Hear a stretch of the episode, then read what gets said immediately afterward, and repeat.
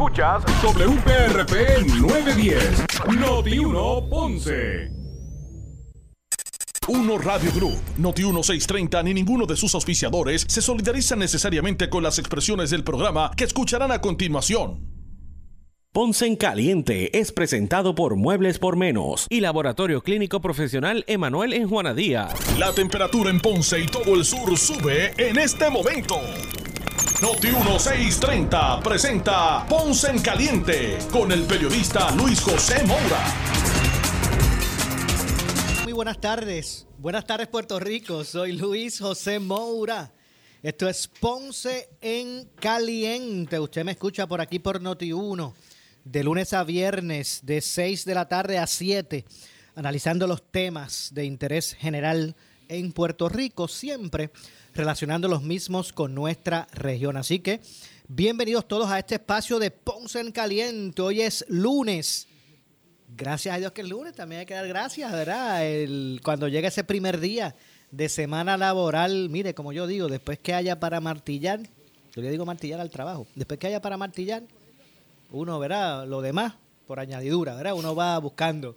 Así que gracias a todos por acompañarnos. Hoy es lunes 7 de marzo del año 2022. Así que bienvenidos a los que están en sintonía del 910 AM de Noti1 y también los que nos escuchan a través de la frecuencia FM con toda, mire, la fidelidad de sonido que eso representa. Gracias a los que están también en, en sintonía a través del 95.5 FM de su radio. Y hoy, hoy es lunes y hemos ya determinado, ¿verdad?, que los lunes nos, va a estar acompañando para el análisis de los temas del día eh, el amigo Javier de Jesús. Eh, para analizarlo, yo, yo le llamo el arquitecto de la innovación. Javier pues tiene varias, eh, mucha experiencia, ¿verdad? Primero como ex decano de la Escuela de Arquitectura, pero más allá de eso, en campos como lo que es el, el, urbanismo, la, eh, las eh, políticas públicas, públicas, desarrollo de innovación, planificación, entre comercialización, ¿verdad? Desarrollo económico urbano, todos esos temas, ¿verdad? De desarrollo que me parece interesante, que son los retos, ¿verdad? En, en áreas, tiene su expertise en áreas que realmente se han convertido en, en retos para todos nosotros como sociedad. Y por eso es que aquí, desde este punto de vista, ¿verdad? Tal vez un poco diferente, eh, pues entonces busca, buscamos los lunes analizar los diferentes eh, temas que se van desarrollando. Así que, Javier, bienvenido, gracias por estar con nosotros. Buenas tardes, Luis, José, un gusto estar de nuevo aquí con, contigo en este espacio que, que me has invitado a participar y con, con mucho gusto saludar a la radio audiencia que sintoniza todos los lunes de 6 a 7 para discutir en profundidad y entrar en claro detalle y en calor. No, eh, no. Recuerdo que el lunes pasado me, compartimos el tema de que los lunes son lunes de entusiasmo. Lunes de entusiasmo. Hay que estar con, con cierto entusiasmo para cargarse uno de energía para el empuje de la semana. Y qué más eh, importante que uno poder tener perspectiva y, y, ver que está en la bola, como dices tú, durante la semana para poder eh, contar con los elementos eh, de análisis necesarios para poder tener una participación en los procesos, porque la invitación es que a los ciudadanos que nos escuchan y que participen, que se envuelvan en los procesos, fue parte de lo que también hablamos la semana pasada. Así que interesantísimo por demás la discusión de lo que nos aventura esta semana eh, en Puerto Rico y en el mundo en general. Claro que sí, no cabe duda. Y hoy definitivamente eh, la, la, la, atención ¿verdad? de la gente eh, pues fue mayoritariamente relacionado a, la, a las órdenes ejecutivas que, que, anunció el gobernador hoy, la flexibilización ¿verdad? de esos estándares de conducta eh, social que, que, establecen las órdenes ejecutivas por el COVID. Eh, no cabe duda que eh, con, con, ciertas excepciones, pues básicamente ¿verdad? Se, se flexibilizó lo, lo, más que se pudo. Sí. Uno de ellos es el uso de las mascarillas y vamos ya mismito a ir en detalle, pero, pero de, me gustaría comenzar, este Javier, eh, desde el término, desde el punto de vista de cómo esto impactará, ¿verdad? Este estado de situación que ahora permeará, que muchos lo, ¿verdad? Lo, lo, lo, esperaban y lo querían y lo anhelaban. Yo espero que se sepa, ¿verdad? Eh, utilizar juiciosamente estas libertades que ahora eh, tendremos de regreso. Sí, definitivo. El, el, debemos tener claro que llevamos eh, meses, años y meses. Sí, casi, casi en- dos años. Casi dos años a, a- a la utilización eh, completa, ¿verdad? A, a un par de días de cumplir eso- esos dos años. Y la realidad es que esto implica ahora una, una rehabilitación, ¿verdad? De, de ciertos patrones de, de comportamiento, no solamente para el ciudadano individualmente, sino también para, para el colectivo. Es decir, ahora vamos a empezar a volver a ver congregaciones masivas, ¿verdad?, de personas, eh, la flexibilización y la liberación de la mascarilla en, la, en, ese, en cierto sentido va a revelarnos ahora también eh, eh, un- una dimensión personal nueva, ¿verdad? Porque ya vamos a estar sin necesariamente la utilización de ella y vamos a, a comenzar a, a rehabilitar ciertos hábitos probablemente que habíamos como perdido en cierta medida o estábamos limitados. Y por otro lado también eh, vamos a ver cómo toda esa actividad humana empieza a tener una correspondencia en unas, eh, vamos a decir, intercambios sociales, culturales y económicos, que ya empezamos a ver la, ¿verdad? La- las redes eh, cargadas de un montón de actividades que estaban en suspenso por llevarse a cabo y que van a comenzar a aparecer en calendario. Así que eso también es interesante. Esta mañana miraba yo datos de los pasados tres meses eh, o de lo que va de, ¿verdad? de, este año y ya empieza a haber uno el despunte en la llegada de visitantes, en la actividad económica, en la actividad que anticipamos en las próximas semanas. Y eso también, ¿verdad? Cuando se une esa actividad tanto de externos que visitan la isla como la actividad cultural social cotidiana, llevándose a manifestaciones de actividades, ¿verdad? De, co- eh, de- de congregación, vamos a empezar a ver una, una economía que empieza también a despuntar. Así que esas oportunidades hay que aprovecharlas desde el espectro de los individuos que van a poder salir a tener una oferta que disfrutar en actividades más eh, seguidas. Por otro lado, los comerciantes que tienen que entonces prepararse ya para una actividad mayor. Del aforo ya es completo el 100%. Completo. Eso ya implica una, unos De hecho, impactos en todo. ¿no? A juicio del, del- del establecimiento está si, si hace cernimiento o no Sí, en la entrada, o sea que hasta Sí. eso. sí, Yo, yo pienso que yo pienso que esto tenía que venir. sí. Realmente o sea, eh, eh, había que ir buscando la normalidad dentro de la nueva realidad, ¿verdad? Porque hay que verlo desde ese punto de vista. De- de- dentro de la nueva realidad que vamos a estar viviendo de ahora en adelante, había que ir buscando ya, ¿verdad? Eh, eh, una, eh, eh, una relativa normalidad y uno, pues, personalmente, pues, saber que, que el COVID está ahí, eh, que no desapareció ayer antes de, la, de la orden ejecutiva, pero que hoy, 7 de, de marzo, no era el mismo que cuando llegó aquel, aquella turista, eh, los dos turistas que se bajaron del barco allá en, en el viejo San Juan. Sí, sí, sí. Ahora, pues, hay una vacuna, hay unas herramientas. eh, de cierto modo, ya hay un- unos anticuerpos que la gente ha estado desarrollando, ¿verdad? Y, y, pues ya no es lo mismo. Así que sin perder en perspectiva eso, yo entiendo que había que ya empezar a buscar ¿verdad? Esta, esta normalidad. Yo, yo digo que, que el, la, esta destreza de supervivencia del puertorriqueño, yo creo que es única en el mundo. Lo, vimos en María, lo vimos con los temblores, ahora con esta pandemia. Mire, comerciante puertorriqueño aquí, o no puertorriqueño, comerciante en Puerto Rico. Hay que ponerle tres medallas a esa gente que todavía está viva. Así es, así es. La, sobrevivencia y la persistencia de, mucha de la actividad comercial ha sido eh, en contra de la gravedad, como digo yo, ¿no? Ahí es tratar de luchar con sobrevivir en unas condiciones donde el cambio y la, la variabilidad tan alta que hubo en ciertos periodos de, de- los pasados dos años provocaban disloques de cada dos semanas, de cada tres semanas en la planificación que podía tener una actividad comercial. Eso es, eh, yo, le, yo comparo esto, eh, Luis José, es cuando un atleta eh, se desempeña y, corre su carrera y- y deja toda su energía en la meta, pues es correr esa carrera con toda la energía en la meta y cuando llegas a la meta te extienden la, la- la meta un poco más. O sea que tienes que volver a, a- a- a- a hacer un, un impulso de energía. El- la, la cantidad de veces que eso sucede fatiga fatiga a, la actividad comercial, fatiga el, el, comerciante, la actividad económica ha padecido mucho. Yo creo que la gran mayoría de los comerciantes, y yo creo que eso es una aportación significativa y algo que, que, admirar, cumplieron cabalmente con poder respetar e implantar las medidas que daban al ciudadano, a los visitantes, a los comensales, las garantías de poder tener un ambiente seguro.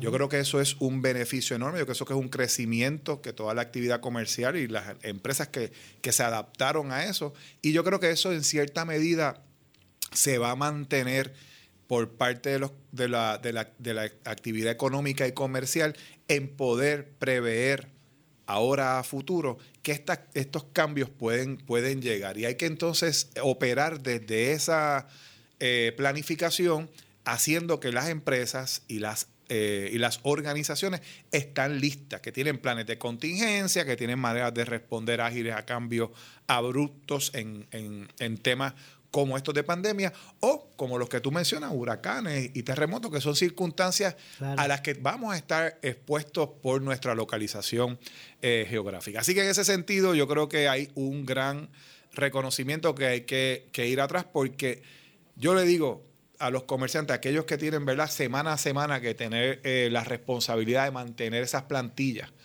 cuántas semanas duras hacia atrás han pasado, ¿verdad? Por cada año son 52, así que son 104 semanas bien duras de poder mantener sus negocios operando y de poder lograr esa nómina. Lograr la nómina y lograr la nómina, eh, eh, la actividad comercial y las empresas no tienen una, no tienen una fuente de renovable de, de económica, ¿verdad? Que va llenando las cuentas de banco dependen realmente de estos intercambios, de estas ventas, de estas transacciones y de que la economía, ¿verdad? Haya un optimismo con, lograr algo colectivamente, sean actividades culturales, sean actividades económicas de manufactura, las que fuesen, esos intercambios lo que hacen es que permiten, ¿verdad?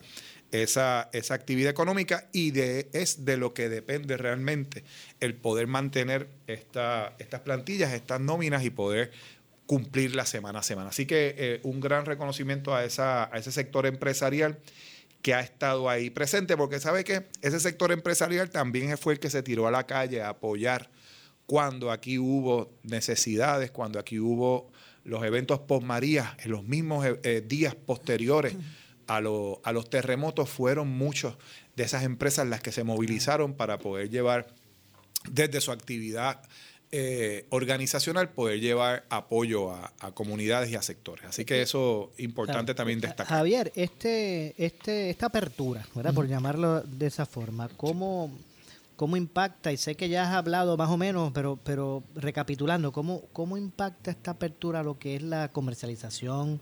desarrollo económico urbano, comunitario, ¿verdad? a todos en, en, todos estos aspectos. Yo creo que la, el, primero hay mucha actividad que, ya te puedo, puedo mencionar casos en nuestra región y, fuera de, nuestra región, pero en nuestra ciudad ya empieza a, suceder de mucha actividad de base comunitaria que dependía de elementos de, congregación y convocatoria, actividades que, son porque, porque son de base. Y, y de base a veces hacer de base por Zoom, pues está chévere por un periodo de tiempo o por algún sistema de, de teleconferencia, pero al final del día esa actividad que tú destacas tiene que poder pasar en, unos elementos presenciales, en unos lugares, en unas congregaciones, en unas convocatorias que hacen que la, ciudadanía participe. Así que yo creo que desde el lado de lo comunitario, desde el lado de del desarrollo económico, eh, también a nivel comunitario, debe eso comenzar a, a suceder.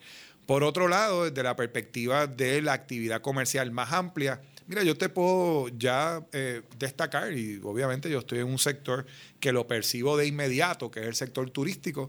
En este momento dado, ahí se empiezan a llegar las reservaciones. Yo esta semana pasada y esta he estado hablando, muchas universidades viajando de, lo, de fuera de Puerto Rico a, Puerto Rico, llegando a Ponce. Yo estoy, eh, por verdad, estaba hablando precisamente la semana pasada. Sábado pasado tuve un grupo al que estuve en un panel aquí en uno de los hoteles de la ciudad eh, de la Universidad de Auburn en, Alabama.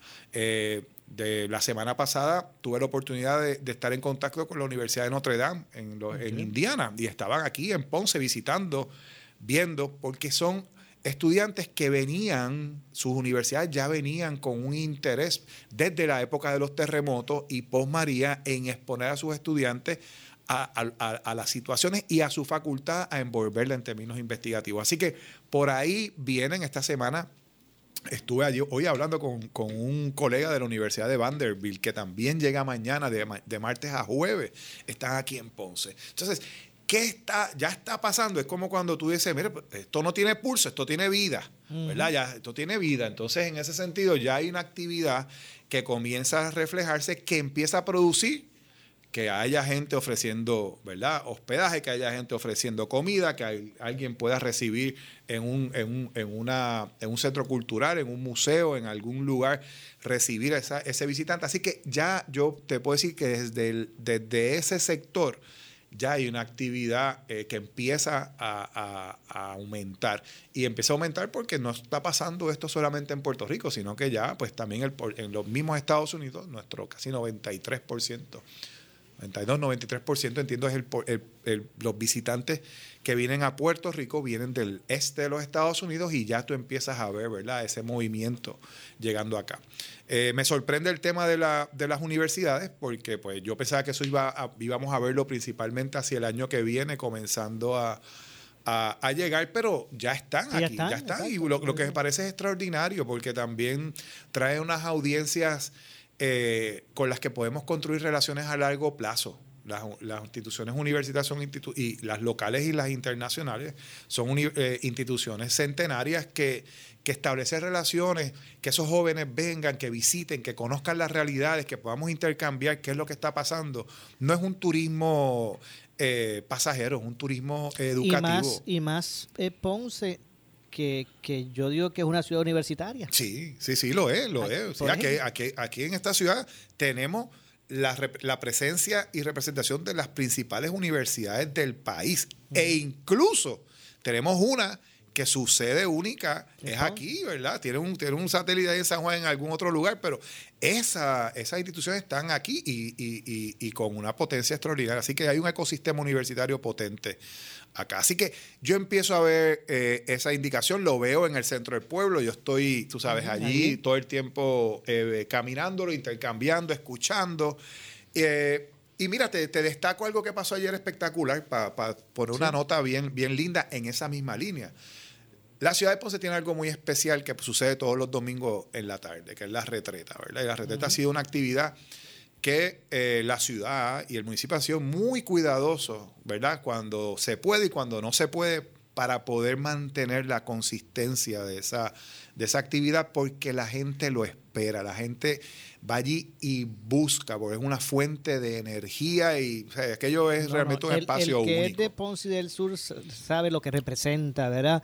Ver allí constituida la centenaria banda municipal. Eso es una cosa espectacular. Exactamente. Es una cosa espectacular. Y todo el que viene que no lo ha visto, el asombro es extraordinario. Pues ayer estaba, estaba concurrida, estaba también concurrida porque también vemos, vimos la colaboración entre la ciudad de Ponce y el Museo de Arte Contemporáneo de Puerto Rico a través de la puesta en escena de un proyecto cultural muy lindo de, eh, un artista que ha creado ¿verdad? Esta, esta, este performance que a su vez rescata la obra de una compositora importante eh, para Puerto Rico y para, y para las Américas, que es Silvia Reza.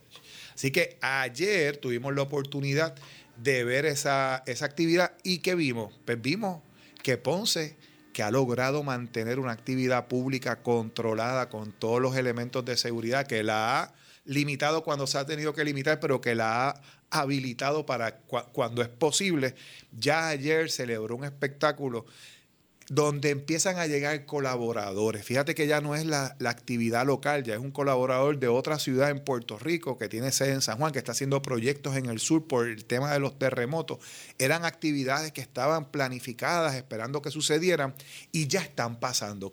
¿Qué debemos ver ahora? El aumento, ya eh, la ciudad empieza está trabajando en actividades de, eh, de cara a, a la activación del deporte, por ejemplo. Ya pronto vienen por ahí nuestros leones, ya mismo por ahí vienen Y la así se justa, van a ir, ya eh, mismo vienen por ahí varias cosas. Pero más importante, y una que viene bien pronto y que hay que discutir y que hay que hablar aquí para la semana que viene, debemos dedicarle un rato especial, so- es la Feria Artesanía.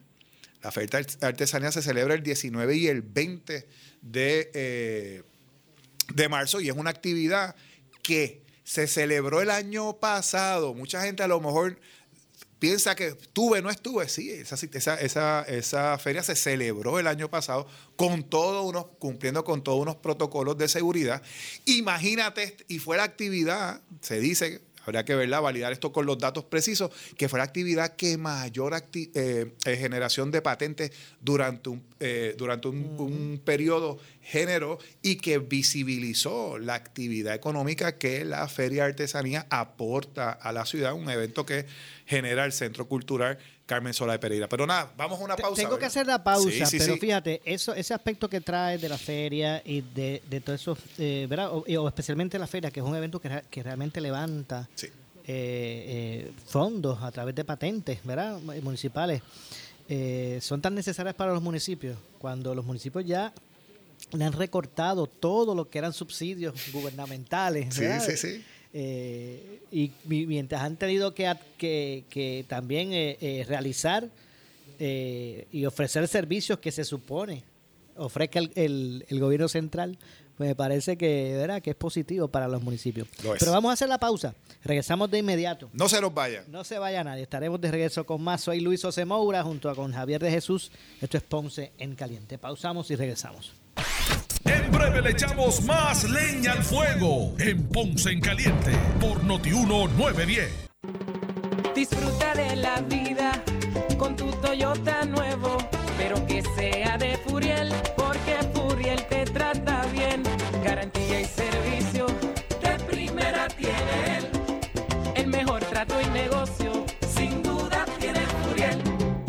Furiel Toyota, Bayamón 625-5700, Río Piedra 625-3000, Ponce Bypass 284-2020. Si se trata de un Toyota, primero ven a Furiel. Sigue pa'lante. Comenzó el año y en Cooperativa Juana Díaz te ofrecemos la mejor oportunidad para consolidar tus deudas con préstamos desde 5 mil dólares y excelentes pagos desde 88 dólares mensual. ¿Qué esperas? Solicita hoy en coopjuanadías.com o comunícate al 837-2575 Juana Díaz o 580-0043 Coto Laurel. Ciertas restricciones aplican. Oferta por tiempo limitado. Acciones y depósitos asegurados por COSEC hasta 350 mil dólares. Por el gobierno federal. Punta Vejes Autoejes, Racampinium Autoejes, para la reconstrucción e instalación de todo tipo de punta vejes y Racampinium Autoejes es la solución. Además trabajamos bombas de power steering y cajas de guía. Contamos con amplio estacionamiento. Ven y compruébalo. Autoejes, calle Villa Final 458, al lado de Automeca en Ponce. Teléfono 841 1010. 841 1010. Autoejes. Por su calidad de servicio. Por su conveniente horario. Así es el Laboratorio Clínico Profesional Emanuel, siempre brindándote un servicio de excelencia con tecnología precisa y avanzada para un resultado confiable. Un laboratorio completo. Y los resultados los recibo rápido y hasta por email. Con servicio a industrias y también a domicilio. Haz de Laboratorio Clínico Profesional Emanuel tu laboratorio de confianza. Ese es el mío. Y el mío también. En Juana Díaz, llámenos al 260-5504 o al 580-0080. ¿Qué buscas? ¿Muebles en seres o matrices? Muebles por menos lo tiene, sin necesidad de crédito y con pagos mensuales bajísimos. Una gran cantidad de mercancía lista para entrega inmediata. Gabinetes en PVC, alacenas y barras para que tu cocina se vea nítida. Además, salas, cuartos y comedores a precios que le gustan a tu bolsillo. Échale un vistazo a lo nuevo en Muebles por Menos, Salinas Villalba y Ponce, carretera 14 frente al cementerio. Visita su página de internet Henry Motors Nissan de Ponce te trae la rediseñada Nissan Frontier 2022, la mejor potencia en su clase, 310 caballos de fuerza y sistema 4-wheel drive, con cambios sobre la marcha, el tamaño perfecto para el trabajo y la aventura, moderno interior con pantalla táctil de 9 pulgadas de visión periférica, transmisión automática de 9 velocidades, 62 años de herencia de camiones Nissan, consíguela en Henry Motors Nissan de Ponce, en la Avenida Las Américas y Henry Motors en el Ponce Bypass, 787-418-3444. ¿Sufres de hemorroides y no sabes qué hacer? Ahora hay una opción. En AR Institute of Gastroenterology tenemos un tratamiento sencillo, eficaz y sin dolor para tratar las hemorroides. El sistema O'Regan es una alternativa sin cirugía para tu problema de hemorroides. Toma solo unos minutos y puedes regresar a tu rutina normal el mismo día. Dile adiós a las hemorroides. Visítanos en el edificio Barra Ponce Bypass, oficina 806 o llámanos a AR Institute of Gastroenterology para una cita al 787-259-8200. 259-8200. Somos Noti 1630. Noti 1630. Primera fiscalizando. En breve le echamos más leña al fuego en Ponce en Caliente por Noti 1910. ¿Qué buscas? Muebles en seres o matrices. Muebles por menos lo tiene. Sin necesidad de crédito y con pagos mensuales bajísimos. Una gran cantidad de mercancía lista para entrega inmediata. Gabinetes en PVC, alacenas y barras para que tu cocina se vea nítida. Además, salas, cuartos y comedores. A precios que le gustan a tu bolsillo. Échale un vistazo a lo nuevo en Muebles por menos. Salinas Villalba y Ponce. Carretera 14 frente al cementerio. Visita su página de internet. Por su calidad de servicio. Por su conveniente horario. Así es el Laboratorio Clínico Profesional Emanuel, siempre brindándote un servicio de excelencia con tecnología precisa y avanzada para un resultado confiable. Un laboratorio completo. Y los resultados los recibo rápido y hasta por email. Con servicio a industrias y también a domicilio. Haz de Laboratorio Clínico Profesional Emanuel tu laboratorio de confianza. Ese es el mío. Y el mío también. En Juana Díaz, llámenos al 260-5504 o al 580-0080. El área sur está que quema. Continuamos con Luis José Moura y Ponce en Caliente por el 910 de tu radio. Bueno, estamos de regreso, son las eh, 6.34 de la tarde. Esto es Ponce en Caliente. Soy Luis José Moura. Usted me escucha por aquí por Noti1 de lunes a viernes de 6 a 7, de 6 de la tarde a 7, analizando los temas de interés general en Puerto Rico, siempre relacionando los mismos con nuestra región. Hoy con nosotros eh, Javier de Jesús. eh, y, hay otro asunto ¿verdad? que también quería eh, incluir en, esta, en este análisis, en esta conversación de hoy, Javier, y es lo el impacto, esto de la, del conflicto Rusia-Ucrania y el impacto, por ejemplo, a la gasolina que, que vemos y que se ha convertido, ¿verdad? En- yo no sé si, yo no eché gasolina ayer, hoy tampoco porque ¿verdad? estado, todo- pero, pero el, el sábado sí. Y donde eh, eché combustible al vehículo, la estaba a 1.3. No sé si tú has echado más caro la última vez que fuiste. Sí. Así que la verdad que es un impacto ¿verdad? Que, que es evidente. Este tipo de conflictos trae lo mismo. Trae, trae por consiguiente ¿verdad? este tipo de, de, de- de resultado, el que el precio se dispare. Así que vemos unos alicientes por un- otro lado para las industrias y para los motores de, de economía. Eh, pero entonces por el otro lado pues vemos otras dificultades eh, eh, no- nuevas así que no sé yo yo yo estoy consciente de que nosotros aquí en la isla no controlamos eso y en nuestras manos no está sea ya el mercado la industria debo decir de lo que es el petróleo y los derivados es una industria muy especul de, mucha especulación verdad especulativa y cualquier que si vio una tormenta por el Pacífico sube el, el precio del barril. Que si se cayeron unas acciones, ah, yo no sé, sube el precio del barril. Que si soplaron vientos de huelga, yo no sé en dónde otro lugar, pues sube el, el precio. Yo sé que es un- un- una industria especulativa, pero aquí se propuso eh, buscar una manera de, de que, de que sea ¿verdad? un aliciente. Eh, aquí alguien propuso, pues mire, vamos a vamos a establecer una moratoria, no es que la eliminen, una moratoria a la crudita, a ese impuesto que se le pone en Puerto Rico al, al combustible y sus derivados, al petróleo y sus derivados. aunque sea por un tiempo en lo que en lo que pues se sale de todo este revolú. Yo estoy seguro que dando una moratoria con la crudita bajan baja bastante el precio. Sí, definitivo. Yo creo que esos son unos temas de política pública que ya tienen que estar discutiéndose eh, a nivel de, de fortaleza. Pienso que son de esos tópicos eh, donde hay que mirarlo eh, con datos y con, ¿verdad? con el impacto que esto puede tener. Tenemos que estar conscientes que en Puerto Rico dependemos, dependemos de vehículos indi- ¿verdad? individuales, de automóviles, para poderse, eh, eh, de carros. Alguien me corregía el otro día, un buen amigo experto en el tema de movilidad, me corregía cómo, cómo, cómo la industria de carros secuestró el concepto de automóvil. Y tú piensas que el automóvil es un carro, pero el automóvil realmente es cualquier vehículo que te, que te permita eh, No. movilidad propia, ¿verdad? Eh, y, y el tema es que esa dependencia pues está íntimamente vinculada al modelo de ciudad que hemos, que hemos desarrollado desde la segunda parte del siglo XX. Esas ciudades están diseñadas y se han sido eh, financiado su desarrollo pensando en un sistema de transportación que es poco eficiente y que es altamente costoso y que está pues, definitivamente vulnerable a que este vaivén de precios tenga un impacto en su viabilidad eh, en términos de funcionamiento. Si los precios siguen subiendo y si los precios siguen aumentando, impactando y no tenemos control y no participamos, no somos un país petrolero, no participamos de esa discusión, no tenemos reservas tampoco, pues la pregunta que quizás hacerse es, no es momento de pensar en cuál debe ser el modelo que nos libere de una dependencia. Nadie, nadie, ni ninguna sociedad debe sentirse eh, superada eh, cuando ve que tiene ele- elementos de dependencia que hacen tan vulnerable su estabilidad.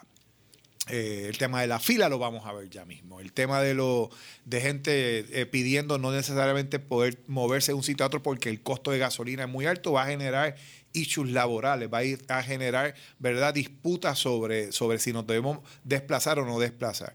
En una isla como la nuestra, de distancias tan cortas entre lugares, pues hay que empezar a, comenzar proactivamente, y esto es algo que los gobiernos a nivel municipal, a nivel estatal, deben comenzar a ver con agilidades. Y si no podemos controlarlo, y si esto se extiende por más tiempo, habrá que pensar en reforzar el sistema de transportación colectiva para poder aumentar. Habrá que crear incentivos para el carpooling.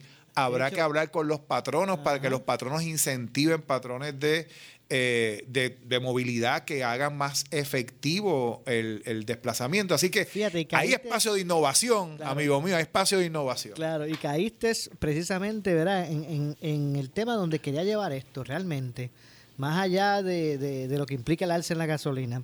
Y es que, eh, ¿por qué esto no nos, no nos lleva a pensar en, en futuro?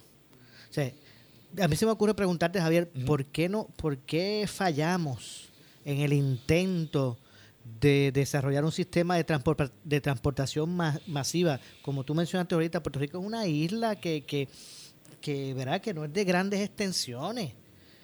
Eh, tratamos con el tren urbano, se quedó en un área selectiva allí en el área metropolitana, habían pla- yo, yo no sé, yo, yo, yo pienso que, que, que hace tiempo nosotros debimos haber invertido en transportación masiva y con todo el dinero que, que, que se, que maneja el gobierno, es para que no hubiese un rincón en Puerto Rico que no pasara, o un pueblo que no pasara ese tren urbano. Interesante que tú menciones eso, fíjate, me has hecho pensar en, en algo que, que no ha sido, que, que no, que no- dos historias paralelas que no han sido, que no han tenido consecuencias similares. Fíjate tú que la dependencia que, ten- que tiene este país, que tenemos nosotros como país sobre el tema del petróleo, impacta nuestra habilidad de generación energética. La- lo- eso está adjudicado. Sin embargo, como no vemos la gasolina, vemos el tanque por abajo, no necesariamente estamos pensando en la dependencia de petróleo que tenemos en nuestro sistema de transportación. Ese, te- esa, esa, ese disloque económico que creó el, sobre, el endeudamiento en el crecimiento y en el manejo de la autoridad energética que dio curso a que el país pudiera ente- eh, aceptar colectivamente la transformación de una política pública y eventualmente de una legislación y de toda una ¿verdad? reorganización de este tema alrededor de buscar fuentes de energía renovable. Temas que podemos discutir todo esto en, en múltiples programas, pero lo, lo, englobo como, una, como un proceso de transformación en el, que, en el que nos encontramos. Sin embargo, el tema de la transportación colectiva, que está íntimamente vinculado a la misma dependencia, a la misma dependencia de su fuente de generación energética, no está pasando lo mismo esa transformación con el tema de carreteras y de transportación. Es decir, cómo nos movemos al futuro con habiendo eh, atendido el cojeo que teníamos en términos energéticos, pero entonces nos quedamos con la otra pata coja también porque había que, hay que atender el tema de movilidad. El tema de movilidad es un tema importantísimo de justicia social. El tema de los sistemas de transporte en las ciudades no son simplemente pensando en el que, el que va a trabajar, el que va a estudiar, el que va a, ayudar, a buscar eh, servicios de gobierno, servicios de salud, el que va a visitar a su familia, el que viene de visita al país también. Así que el tema de los sistemas de transporte colectivo en nuestras ciudades, qué bueno que vamos a tener tiempo de discutirlo en estos días porque ahora todo el mundo va a estar más juicioso de cuándo se trepa en el carro para cruzar de un lado a otro, ¿verdad? Porque están midiendo. No debemos ver esto como un, como un problema solamente. Es un problema, pero es una gran oportunidad para comenzar a traer la conciencia. Hay generaciones más jóvenes, Luis, que están pendientes a, perseguir transformaciones de ese tipo. ¿Por qué? Porque no quieren estar perpetuamente pagando carros eh, de cinco años en cinco años. Visualizar, visualizan su futuro de una manera distinta. Así que hay que estar más atentos a las transformaciones que los jóvenes hoy día, las futuras generaciones quieren hacer, porque son esas futuras generaciones las que pueden sentar la pauta de transformaciones significativas como el tema de la movilidad en Puerto Rico. Es un tópico que a mí me gustaría a futuro poder traer un grupo de gente extraordinario que están pensando todos estos temas a nivel de Puerto Rico, rescatando veredas alrededor de Puerto Rico, que el día que tengamos que caminar para podernos eh, eh, comunicar entre pueblos, que puede pasar en cualquier momento, en una situación de emergencia o en una situación ordinaria, pues que existan las vías de comunicación. Así que hay gente en Puerto Rico que tanto desde la perspectiva histórico-cultural como desde la perspectiva tecnológica técnica de lo que la transportación exige hoy día y la movilidad exige hoy día como servicio, como infraestructura, hay grandes expertos en Puerto Rico y es un tópico al que tenemos que meterle diente. ¿Por qué no ha pasado? Porque no podemos subestimar el poder, ¿verdad? Tú ahorita preguntaste algo bien importante. Se quedó en un proyecto, ¿verdad? Aquí en Puerto Rico había un sistema de transportación que circunvalaba la isla. El tren. El tren, ¿verdad? Y movía y había sistemas de transportación dentro de zonas urbanas, como aquí mismo en Ponce, conectando distritos urbanos y centros urbanos dentro de la ciudad. Pasaba en otras ciudades también en Puerto Rico. Eso se pierde, ¿verdad? Eso se va eh, perdiendo en el tiempo. Entra el vehículo, eso todo una, una, una, una transformación. Retomar, retomar el tema de un sistema de transportación colectiva, más allá de que sea un tren, un sistema de transportación y de movilidad es un ejercicio de una envergadura colectiva que implica un cambio cultural, un cambio de chip mental. La expectativa, ¿cuál es? Pues la expectativa es tener una vida más eficiente, mucho más económica, que moviliza a la mayor cantidad de personas y que la mayor cantidad de personas tengan oportunidades de ir a visitar su escuela, ir a una universidad, ir a una biblioteca, ir a un hospital en el momento que necesite, que no dependa de una mensualidad tan costosa como un carro puede resultar a una familia en Puerto Rico. Yo, yo soy del team, del equipo de que la crisis trae oportunidades. Yo soy de ese equipo. Eh, y, pero, a veces, pero a veces me pregunto, yo pienso que todavía, aún tras la experiencia de María y lo que trajo por consecuencia, yo sí lo que pienso que, que todavía como que no estamos claros como país, ¿verdad? para no señalar a un sector específico, yo todavía pienso que, que, nosotros todavía como país no estamos claros hacia dónde queremos ir a futuro en términos energéticos. Yo pienso que todavía esto está inconcluso. Imagínate, Javier, eh, lo que es el tema de la transportación masiva. Estamos más cruditos, pero yo le digo a los legisladores que estos son los temas. Sí. Estos son los temas. Estos son los temas. Estos ¿verdad? son los temas. Entonces, ¿por qué esos- estos son los temas? Pues estos son los temas que transversales. Son los temas que tocan distintos aspectos y que nos tocan a todos por igual. Nos tocan a todos. Son sistemas y la sociedad tiene que atender sus sistemas de una manera colectiva y atendiendo y buscando y garantizando en cierta medida el bien común mayor.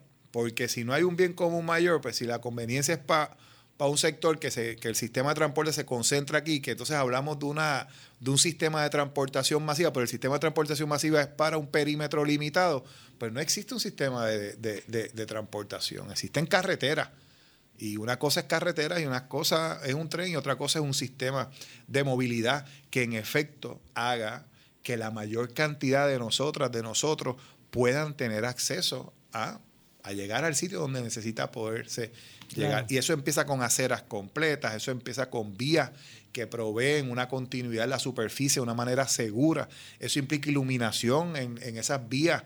Eso implica una continuidad de pavimentos, un mantenimiento. O sea, que hay mucho, aquí hay un trabajo Mira, grande que se puede Javier, hacer. Estamos, te- ¿verdad? estamos ya en la parte final del programa y no me acuerdes ese tema de la, uni- de la iluminación de carretera, que yo tengo una lucha con eso. Eso. Eh, eh, Eso es por, una por lucha. lo peligroso Sí. que se han tornado Sí.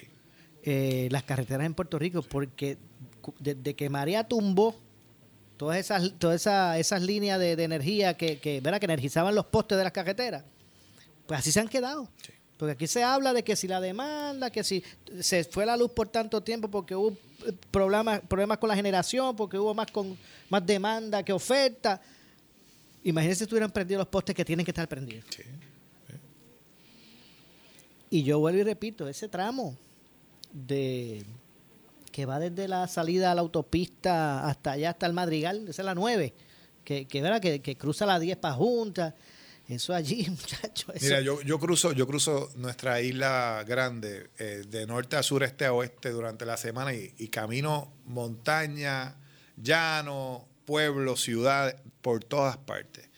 El tema de la seguridad en las carreteras es un tema que es importantísimo y, atender. y, y si a eso le añadimos iluminación, ¿verdad? Ya Sí. que lo hablamos. Sí. Si añadimos, obviamente, el mal estado del pavimento, que, que, que cualquier goma se va y a una velocidad, la velocidad que uno vaya, o sea, la- el mal estado del pavimento, la iluminación, la demarcación. Hay veces que uno va por una carretera que no ve nada y tampoco sabe en qué carril va. Porque no está, ¿verdad? La- las líneas no están... No están marcadas, no está las transiciones de estos de estas avenidas muy anchas, avenidas más angostas, no está geométricamente planificado para que la vía vaya reduciéndose en, en un Mira, periodo y yo voy a razonable. ser más osado.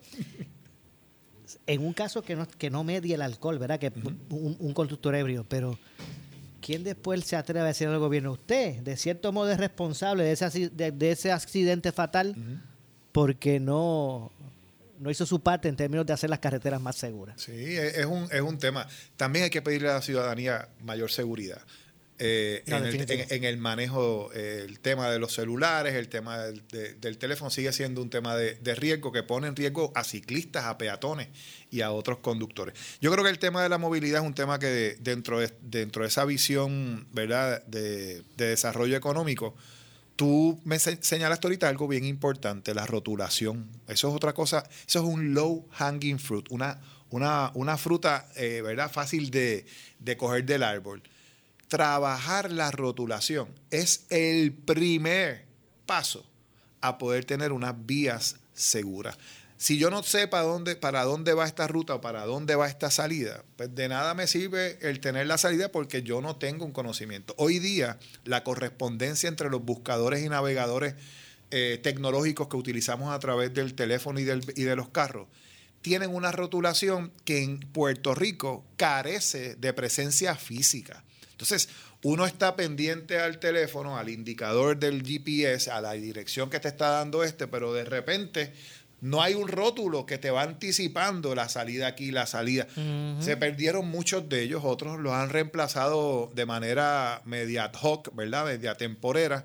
La rotulación es elemento esencial en el manejo de, de- de la movilidad y de la transportación. Y en Puerto Rico tenemos que empezar por algo que nos permita. Y obviamente el tema de la de, la, de las condiciones de las carreteras que evidentemente pues no son la mejor carta de presentación eh, para nosotros. Así que hay algo, hay mucho que trabajar ahí y si tú estás en un proyecto, o sea, si tú, tú estás trayendo o estás eh, exponiendo a alguien a que venga a hacer algún tipo de actividad económica en tu, en tu región, en tu ciudad, pues mira, lo vas a traer probablemente o por avión o por carretera a nuestra, a nuestra ciudad en este momento, pronto a través de barco. Así que es importante que el tema de la rotulación, de la navegación, de la movilidad, lo podamos ir atendiendo de manera satisfactoria. Me resta una pausa adicional. Regresamos con la parte final. Esto es Ponce en Caliente. Pausamos y regresamos. En breve le echamos más leña al fuego en Ponce en Caliente por Notiuno 910. A toda la comunidad de Ponce, sus pueblos limítrofes y sur de Puerto Rico, el CDT y Sala de Emergencia Primary Medical Center anuncia que tenemos disponibles las pruebas de COVID-19 los 7 días de la semana de lunes a domingo de 7 y media M a 7 y media PM. Para mayor información puede llamar al 492-3199 o 492-3197. Nos encontramos en la calle Méndez Vigo número 24 Ponce, sin largas esperas y resultados rápidos. Somos los mejores en servicios de salud para nuestra comunidad. 492-3199 y 492-3197 por su calidad de servicio, por su conveniente horario. Así es el Laboratorio Clínico Profesional Emanuel, siempre brindándote un servicio de excelencia con tecnología precisa y avanzada para un resultado confiable. Un laboratorio completo. Y los resultados los recibo rápido y hasta por email. Con servicio a industrias y también a domicilio. Haz de Laboratorio Clínico Profesional Emanuel tu laboratorio de confianza. Ese es el mío. Y el mío también. En Juana Díaz, llámenos al 260-5504 o al 580-0080. ¿Qué buscas? Muebles en seres o matrices. Muebles por menos lo tiene. Sin necesidad de crédito y con pagos mensuales bajísimos. Una gran cantidad de mercancía lista para entrega inmediata. Gabinetes en PVC, alacenas y barras para que tu cocina se vea nítida. Además, salas, cuartos y comedores. A precios que le gustan a tu bolsillo. Échale un vistazo a lo nuevo en Muebles por menos. Salinas Villalba y Ponce. Carretera 14 frente al cementerio. Visita su página de internet. El área sur está que quema. Continuamos con Luis José Moura y Ponce en Caliente por el 910 de tu radio. Bueno, estamos de regreso, estamos de regreso. Ya en nuestro segmento final soy Luis José Moura. Esto es Ponce en Caliente. Usted me escucha por aquí por eh, Noti1 de lunes a viernes a las 6 eh, de la tarde, de 6 a 7, analizando los temas de interés general en Puerto Rico. Me acompaña, eh, bueno, como todos los lunes, ya podemos decir, Javier de Jesús. Javier, no quiero dejar pendiente, porque ahorita mencioné el tema de de, la crudita, ¿verdad? Y, se me ocurrió algo que también tenemos que tener en perspectiva y rapidito quiero comentarlo para no dejarlo así abierto. Eh, lo que pasa es que tenemos que tener perspectiva que, que Puerto Rico viene de una quiebra. Y usted sabe que, amigo que me escucha, cuando usted se le decía que Puerto Rico estaba en quiebra, usted ni lo sentía, ¿verdad? Usted pensaba que eso era como que pues, un concepto más.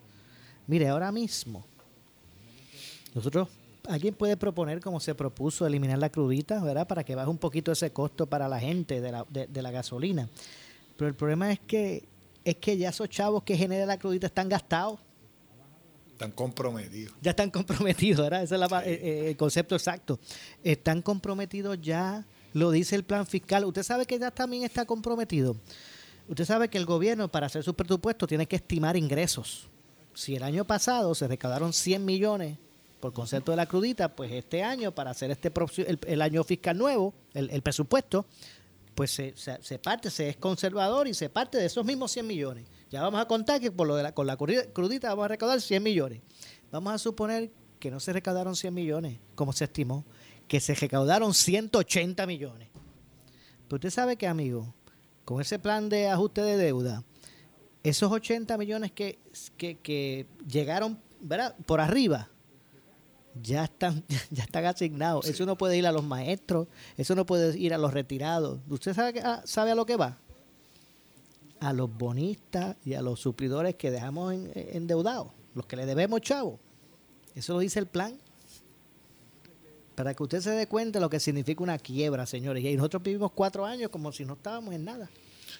Esa, ese, ese es el tema, Luis, que, que yo por, estos pasados años en que hemos estado con la Junta de Control Fiscal y con todo el tema de la, quiebra, es qué transformaciones sistémicas empezamos a hacer en ese periodo que pueden realmente repercutir en la sostenibilidad de Puerto Rico a futuro. Cuando, cuando los países a nivel mundial se pusieron la meta del año 2030 en el año 2015, es porque 15 años era un periodo razonable para pensar. Nosotros, como tú dices, empezamos el 2017 intenso y de ahí se nos complejizado el, escenario. Así que hay que poder pensar cómo, cómo atendemos estas cosas a futuro. Bueno, Javier, Gracias, gracias como siempre por estar Seguro. con nosotros. oye, puedo hacer una invitación, una invitación a, que visiten el Centro Cultural Carmen Solá de Pereira, una exhibición extraordinaria, Resistencia y Libertad. Resistencia, la exhibición de Resistencia y Libertad es una exhibición que se está dando en la sala principal del, centro Carmen Solá de Pereira y allí van a poder disfrutar de una muestra extraordinaria de faldas de bomba que la eh, gestora y eh, artista eh, ponceña residente de Nueva York, Miltery eh, Tucker, ha puesto en escena. Así que los invito a que pasen antes de que, de que se nos termine esa exhibición ahora en el mes de marzo. Bueno, muchas gracias, Javier. Con gusto. Gracias como siempre. Nos vamos, no nos resta tiempo para más. Yo regreso mañana, como de costumbre, a las 6 de la tarde aquí en Ponce en Caliente. Pero usted, amigo, amiga que me escucha, no se retire porque tras la pausa viene por ahí, mire, el gobernador, no el comisionado residente de la radio, no el presidente del Senado de la radio, no, no, el gobernador de la radio, eh, Luis Enrique Falú, será lo próximo. Tengan todo buenas noches. Ponce en Caliente fue auspiciado por Muebles por Menos y Laboratorio Clínico Profesional Emanuel en Juana Díaz. Esta es la estación de Enrique Quique Cruz. WPRP 910 AM, W238DH 95.5 FM en Ponce, WNO 630 AM, San Juan, Noti 1 630. Primera fiscalizando.